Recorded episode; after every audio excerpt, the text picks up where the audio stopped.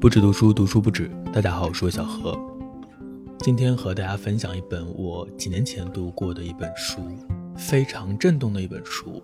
那段时间正好读完了《一九八四》和《美丽的新世界》，然后顺着这个思路就也读了其他的几本书，其中有一本非常值得推荐，叫做《狂热分子》，副标题是《群众运动圣经》，它解释了很多让我们感到费解的事情。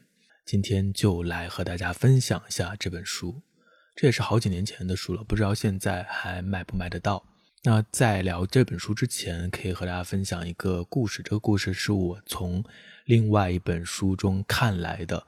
那那本书，嗯，可能不太好说。总之呢，就是在文革的时候，有一天，呃，这个作者他看到一个年轻的女人倒在地上，一群红卫兵围住了她。这群人当中，有一个在脱他的鞋子，有一个在剪他的裤管。挣扎了一阵之后，他们干脆把他的裤子脱掉了。围观的人都笑了起来。那个女人还在挣扎，然后有一个年轻的红卫兵就过她的脸。最后，那个女人木木地坐在泥地上，脸埋在双手之间，一边哭一边小声地说：“我不是资产阶级。”为什么这群年轻人在街上随意地对陌生女子施暴？原因是这个女人穿了窄管的裤子，看起来是走资派，所以红卫兵上场干预理所应当。但是，我想问的不是这个，而是为什么这群人可以没有同理心、没有道德感的随意欺辱一个人？在那本书当中，这样的故事还有很多，比这残酷荒诞的也数不胜数。很多年后，我们回望这段历史，会感到不解，或者干脆把它当作没有发生过。但这都不是答案。我们可以说那个时代的人都疯了，但这仍然不是答案。答案是什么呢？这是一个费解的问题。或许那本很著名的《乌合之众》给出了一个解答。他说，人们一旦参与进一个群体，智力就必然会下降。在群体中的人往往会变得暴躁、偏执、专横，易于受到暗示，处于一种无意识的行为之中。他们可以毫无道德感的杀人放火，无恶不作，也可能成为献身牺牲的道德楷模。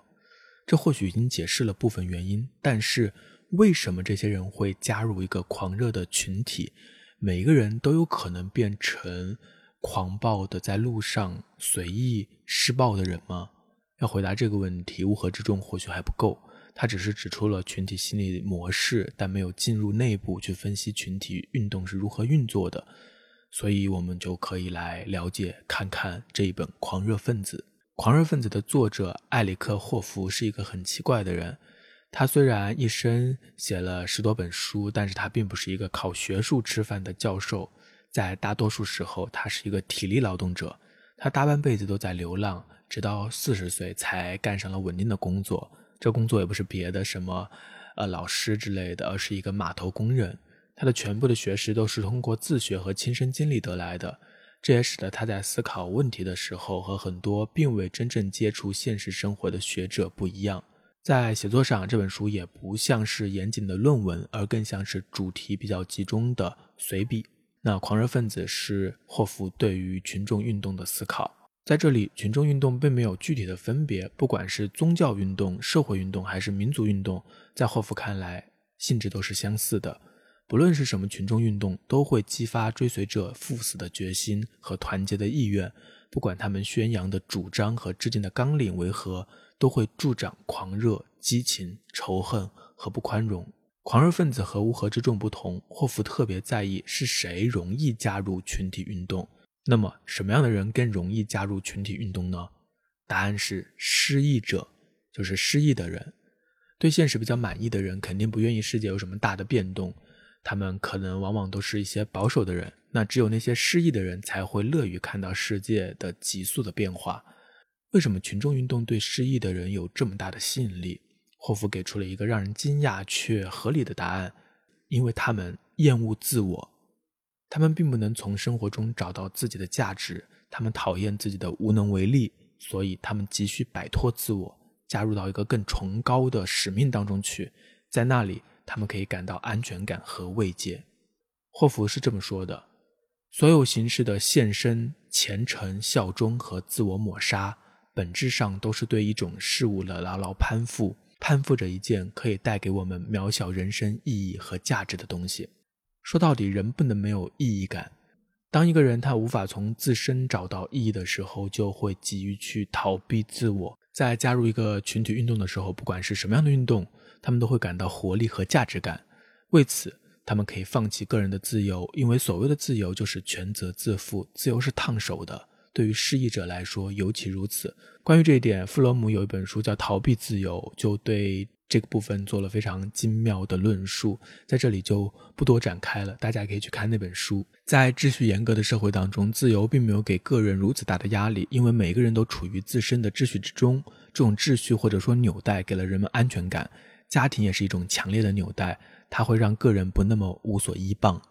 在这本出版于一九五一年的书当中，霍夫说。中国社会较不容易出现群体运动，大概是中国人的家庭观念牢固所致。看来他错了，他没有看到中国家庭在群众运动中的不堪一击。那么下面一个问题：群众运动是怎样使参与者充满狂热的团结在一起，甚至充满献身精神呢？霍夫他在这本书当中总结了几条办法。第一，就是把参与者彻底同化到一个紧密的团体。通过认同个人不再是他自己，而成为某种永恒之物的一部分。很多在斯大林的秘密警察面前俯首帖耳的人，面对纳粹入侵时却表现得无比有勇气。造成这种差别，并不在于斯大林的秘密警察比纳粹军人更为残酷，而在于他们以孤立的个人身份面对秘密警察，但他们面对纳粹时，却自我感觉是一个伟大民族的一员。当我们感到自己身处于一个伟大的、正确的团体的时候，便会有无穷的力量。这种力量是以放弃自我为前提的。那第二个办法呢，就是赋予他一个假想的自我。制服、旗帜、军徽、阅兵、军乐以及繁文缛节的仪式礼节，都是为了让士兵忘了他们的血肉之躯，把生死问题的绝大真实性掩盖起来。群众运动也是一样。你是先烈，你是为了一个更伟大的使命而牺牲，这会让人感到荣耀，而荣耀基本上是一个舞台观念，这赋予了这个人一个假想的自我，让他能够有更大的能量去投入这件事情。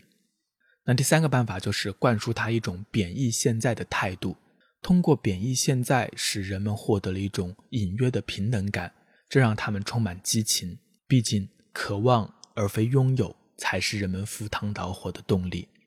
第四点是诉诸仇恨。希特勒在被问到有没有考虑过要把犹太人全部消灭的时候，他回答说：“没有，那样我就必得另外创造一个犹太人。要紧的是有一个具体的敌人，而不仅是一个抽象的敌人。”霍夫非常精准地道破了天机。他说：“恨意总是潜藏着钦佩，自信的人可能会鄙夷他人，但不会恨。”他说：“要是哪一天美国人开始全心全意地去恨外国人，就反映出他们已经失去自信。总而言之，一旦让失意者投入群体运动，他们便感到安全。他们在群众运动中失去了自我的独立性，但同时也获得了一种新的自由，一种无愧疚的去恨、去恫吓、去撒谎、去凌虐、去背叛的自由。说到底，参与群众运动的人是被利用的，他们就像集体在做一场麻木自己的梦。”全然忘记了个人的尊严和责任。等到梦醒的时候，他们很可能还是失忆者。那前面我们回答了两个问题：一个是什么样的人更容易被群众运动吸引；还有一个问题就是群众运动怎样使参与者更加的狂热，甚至充满献身精神。那第三个问题就是一场群众运动是怎么开始和发展起来的呢？霍夫认为，群众运动需要三种人来参与：言辞人、狂热者和行动人。言辞人就是能够说话的人，能够传递价值观的人，比如说知识分子。霍夫说，好斗的言辞人在攻击既有的信念与忠诚的同时，会无意在幻灭的群众间创造一种对新信仰的饥渴。从这里也可以理解为什么集权国家会对知识分子进行特别管控。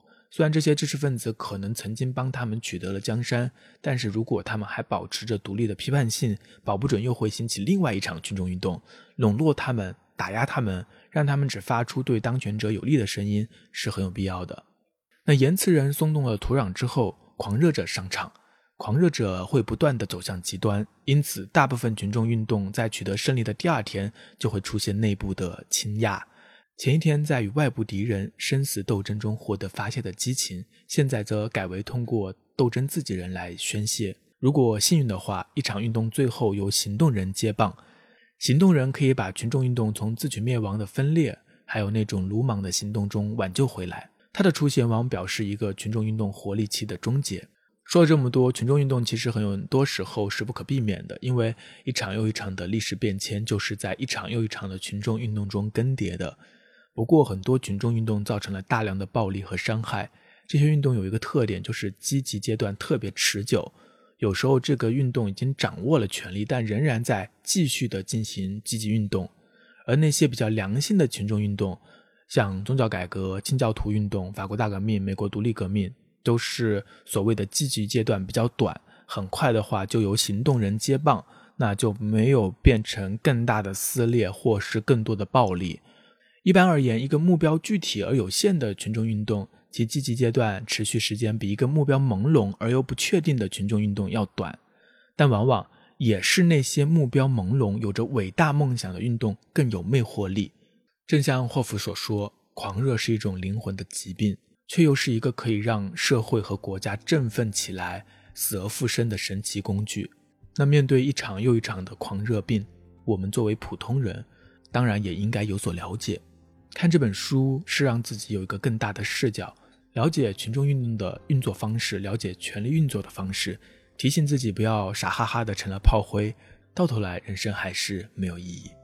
好的，那关于这本书，我就简单的分享了三个问题。